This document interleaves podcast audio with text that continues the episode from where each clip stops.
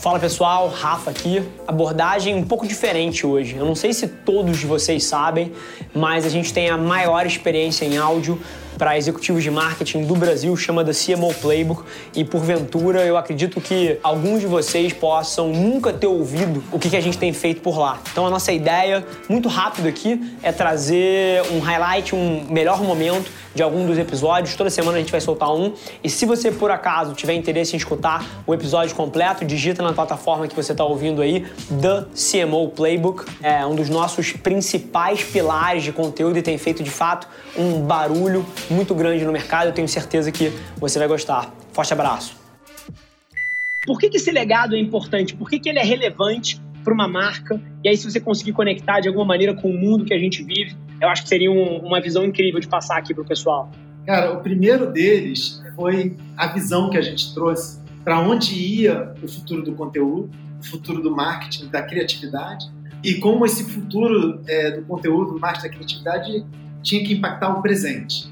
Eu, que sempre fui um apaixonado né, por antropologia, sociologia, lia Zygmunt Bauman e via a definição da nossa modernidade como modernidade líquida, eu via que era exatamente isso que estava acontecendo no contexto de consumo de conteúdo como um todo. Assim, a gente estava migrando de um contexto de solidez, né, onde o trabalho do marqueteiro era muito bem definido, era mais linear, digamos assim, então você desenvolvia uma campanha, brifava um filme de TV, um of home, um jingle, e o trabalho estava na rua, e a gente estava entrando num contexto de liquidez, onde esse trabalho era muito menos linear, muito mais dinâmico, e que exigia novas ferramentas, porque o jogo era diferente. Então, a primeira coisa que eu fiz na Coca foi é, estabelecer isso como visão é, e que acabou virando a visão global da empresa, que a gente apresentou em Cannes até e, e gerou muito barulho na indústria, que era essa ideia de, de que daqui para frente a gente ia parar de tentar criar propaganda e passar a criar liquid ideas? Ideias líquidas.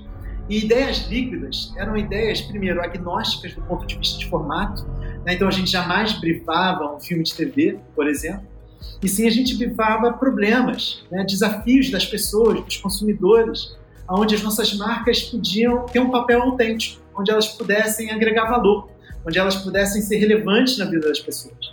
E quando você consegue trazer soluções criativas relevantes para esses problemas, não importa se era uma solução de embalagem, de comunicação, de serviço, de inovação, mas se ela é relevante, ela ia ganhar um share de cultura, um share de atenção das pessoas. Né? Esse foi um primeiro grande legado, assim, ter estabelecido essa visão, esse norte, e isso mudou todo o processo criativo da empresa e algumas coisas bem icônicas, assim, memoráveis, é, acabaram, enfim, nascendo desse lugar, assim. O que todo mundo lembra bastante são os nomes nas lápis da Coca, é, que eram uma materialização perfeita do que, que é um, uma liquid idea. Né? Assim, era uma ideia de embalagem Ninguém lembra do comercial de televisão, mas todo mundo lembra do filme do Porta dos Fundos, parodiando, né? A gente não tinha pago nada. O Porta dos Fundos ele só fez um conteúdo sobre aquilo que era relevante. E até hoje é o vídeo mais assistido do canal na história. Opa, tudo bem? Você quer alguma ajuda? Tá procurando alguma coisa? Quer alguma ajuda? Tô procurando o meu nome na latinha. Ah, legal. Qual é o seu nome? É Kellen. Kellen? Não, mas Kellen é ruim. É um nome merda, não tem. Coca não faz. Então esse foi um legado muito grande assim.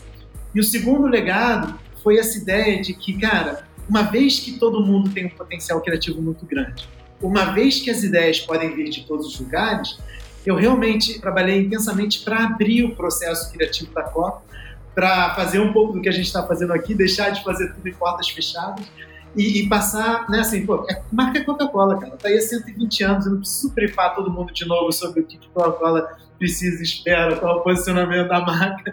Assim, cara, a gente pode é, deixar open briefs e convidar os criativos do mundo, não importa se são de agências, de empresas de entretenimento, de empresas de games, enfim, funcionários, consumidores, a trazerem ideias. Esses dois elementos, né, e claro que eles envolvem uma série de outras coisas, realmente transformaram assim, o resultado da companhia em muitos níveis. Cara, ouvindo você falar aqui, cara, e mais uma vez, eu brifei as pessoas de que a gente era alinhado demais aqui em ideologia. E essa é uma coisa que eu queria fazer uma pausa aqui, porque se eventualmente alguém que não tá ouvindo ouviu o Ampassan, eu acho que é um ponto que vale a pena trazer. Essa coisa que, quando a pandemia vinha, se falava muito de novo normal, eu, eu, sinceramente eu não acredito que vai vir um novo normal. Eu acho, acredito que a gente daqui para frente vai viver uma série de não normais que desafiam qualquer previsão que você tinha, que desafiam qualquer hipótese que você tinha sobre o futuro e você vai precisar reagir a isso. E aí é curioso, você estava falando de manter pulso na cultura. Eu queria pegar a tua opinião, acho que eu nunca te falei isso. Eu acho que você não sabe disso. Mas uma das únicas formas, e, e acho que foi uma das sacadas mais brilhantes que a gente teve aqui na Adventures até hoje, e que deu pra gente um pouco mais de velocidade nesse mundo, foi subverter em algumas marcas que precisam de muita agilidade a ideia de community management. Nas marcas mais velozes que a gente toca aqui, você sabe quem é que faz community management Boa. dentro do time? O diretor de conta. Boa. Olha que ideia subversiva. Em teoria, essa é a pessoa de salto alto, de gravata, toda pomposa, cara, tá fazendo CM. Irado. E por que que tem algum valor dessa pessoa tá fazendo? Ele e o time dele, né? Os executivos de conta, o gerente de conta. Mas qual é o valor de uma pessoa de negócio tá fazendo CM, tá respondendo comentário, tá olhando repercussão? É para manter pulso na cultura.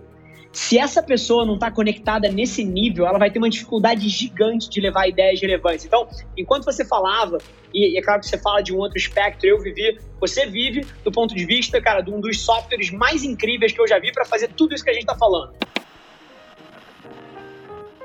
Inclusive, é, é merchanzão mesmo, porque eu sou fã declarado do que o Jean construiu na Winnie. Se você não conhece, vai conhecer. Mas eu solucionei isso de uma outra forma aqui ao longo do tempo, mas o desafio é o mesmo para todo mundo. Então é curioso ouvir você falar desse ponto. Eu concordo. Acho, primeiro, acho genial é, esse movimento. E, cara, eu, uma coisa que eu carreguei assim, na minha vida foi sempre olhar em perspectiva, né? Tudo que a gente chama de, não, tá tudo novo, tudo mudou e tal, porque até por gostar muito de antropologia, sociologia, enfim, estudos de cultura, quando você vai olhar, de fato, tudo que a gente em geral chama de novo comportamento, a verdade é que ele tem raízes muito profundas e muito longínquas, assim, né? E são coisas que estão aí há muito tempo, mas que em determinado momento eles atingem um tipping point e sobem de patamar de penetração na sociedade cultural. Isso que você falou para mim é, é perfeito, assim, porque é um bom exemplo. Eu amo, por exemplo, ler biografias de empreendedores, assim, é a minha terapia, né? Assim, você sabe muito bem, né? Empreender exige resiliência. É irracional.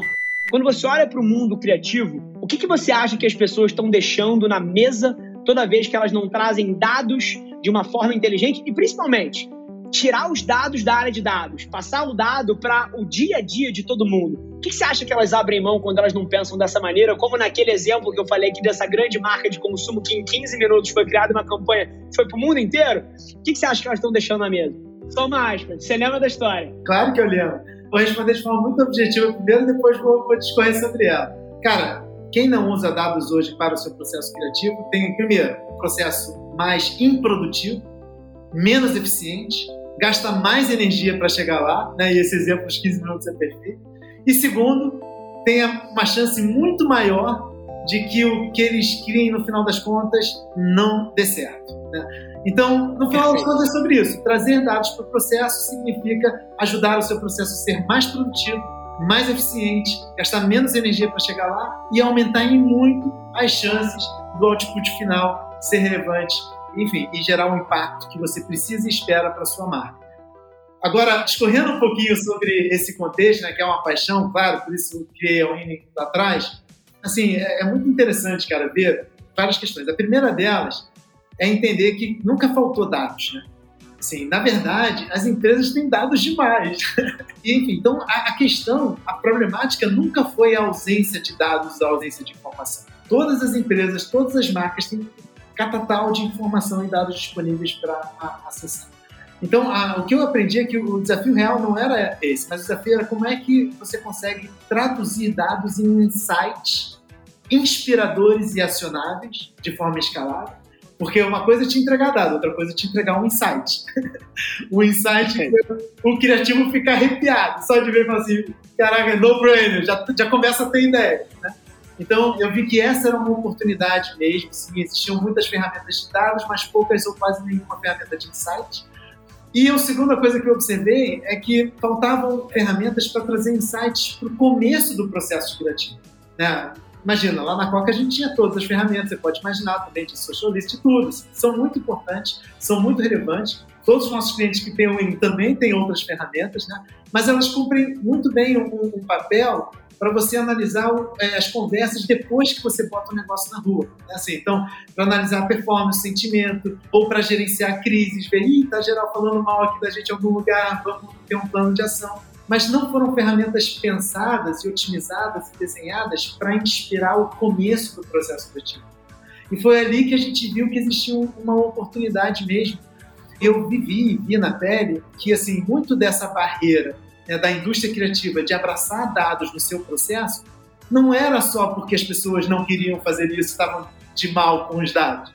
É porque faltava ferramental faltava, enfim, uma ferramenta como a Winnie que os criativos falassem: caralho, finalmente tem uma ferramenta que eu tenho tesão de usar, quero entrar lá, quero gastar meu tempo, vou passar meu dia me divertindo aqui dentro. Enfim, então acho que tem muito é, disso também. Acho que a gente está é, amadurecendo como ecossistema e cada vez mais essa turma vai ter mais condições de realmente usar dados no seu processo do dia a dia. Perfeito. E assim, enquanto você falava aqui, eu lembrei de um case que aconteceu essa semana. Bom, gente, super feliz que você ouviu esse trecho do The CMO Playbook. E se você quiser ouvir o episódio na íntegra, é só você digitar no seu player, como eu falei, The CMO Playbook. Vai ser um prazer te receber lá na outra plataforma. Não esquece de se inscrever. Sai episódio novo toda segunda-feira, trazendo um grande nome desse mercado para bater um papo comigo. E, sinceramente, independente de você trabalhar especificamente com marketing ou publicidade, eu tenho certeza que tem capacidade de agregar valor para qualquer executivo. Te espero lá. Um abraço.